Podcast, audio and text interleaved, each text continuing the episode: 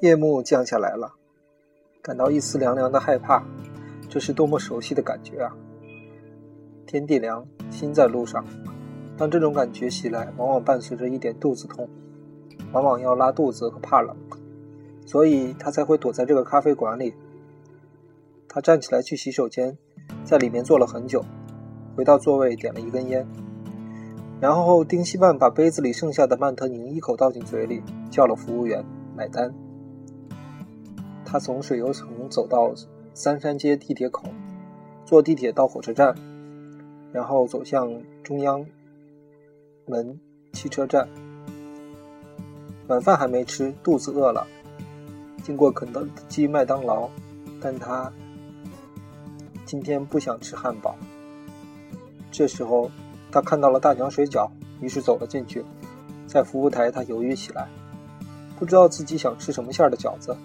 同时，也不知道自己想吃几两。保险起见，点了菜单第一行的饺子的二两，然后找座位，找了半天也没找到空位。服务员让他和一个女人同桌，这个女人看上去是一个乡村姑娘，在打电话。他说：“我当然相信你，但是你让我怎么办？”说着说着，眼泪就流下来了。看起来这个电话已经打了很久，他面前的食物已经吃完，而且不会很快结束。丁西半看着乡村女子，饺子半天还没来，旁边比他晚入座的人都上了，但他的还没来。后来终于来了，太饿了，他觉得很好吃，吃的狼吞虎咽。二两这么一点，很快吃完了，意犹未尽，后悔点少了，应该要三两的。他不准备重新去再点一两，又等这么久，又看这么久乡村女子流眼泪，继续往前走，眼看走到了车站，发现旁边又有家麦当劳，而且里面很空。时间还有两个小时，他想进去坐一个半小时吧，要了一盒麦乐鸡和一杯热巧克力。晚上十点，丁西半被推进一辆大巴。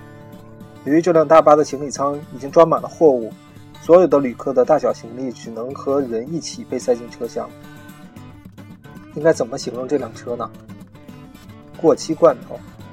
他觉得自己被压在一个过期罐头里面，超载的行人和行李拥挤得一寸难动，空气浑浊的看得见臭味，咳嗽声此起彼伏。车开出三分钟，就有人吐了。丁西班意识到自己要在这个过期过期的罐头里憋八个小时尿。收到切叶枫的短信，怎么样？在一辆魔鬼长途汽车里。去干嘛？不知道。我也想出来，那就出来吧。我们一起在路上多好啊！现在买不到票啊。